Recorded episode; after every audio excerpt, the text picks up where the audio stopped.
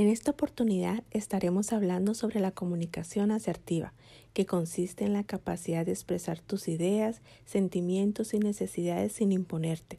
Lo haces de forma directa y clara, tranquila y honesta, al mismo tiempo que eres respetuoso de los sentimientos, creencias y derechos de la otra persona. Ahora veamos algunas técnicas muy didácticas para poner en práctica esta comunicación asertiva.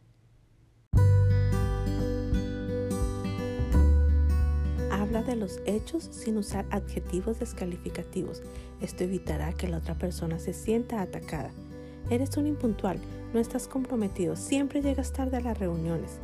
Aquí podríamos mencionar primero el comportamiento de la persona y después sus consecuencias. Cuando llegaste tarde a la reunión, te perdiste información importante que todo el equipo debe conocer. Parte de la comunicación asertiva es aprender a decir nuestros sentimientos sin agredir a la otra persona. Demos un ejemplo. Eso es un error. Las cosas se deben hacer así.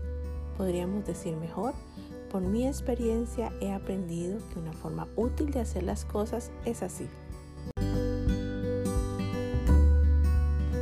Es importante hacernos responsables de nuestros pensamientos y sentimientos, no culpar a los demás.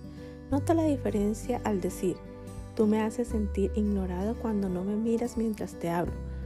Ahora, digamos, cuando te hablo y no me pones atención, yo me siento ignorado. Fíjate que nombro primero la acción de la persona y luego describo cómo me siento. Elimina las generalizaciones. Evita palabras como siempre, nunca, todos, nadie. No ser exagerados, sino precisos. Un ejemplo, Tú nunca me ayudas cuando te pido un favor. Podríamos mejor decir, ayer cuando te pedí que entrara las bombas para el evento y no lo hiciste, yo me sentí ignorada. Otro ejemplo sería, es que siempre me quedo solo y nadie me ayuda. Todos son unos desconsiderados.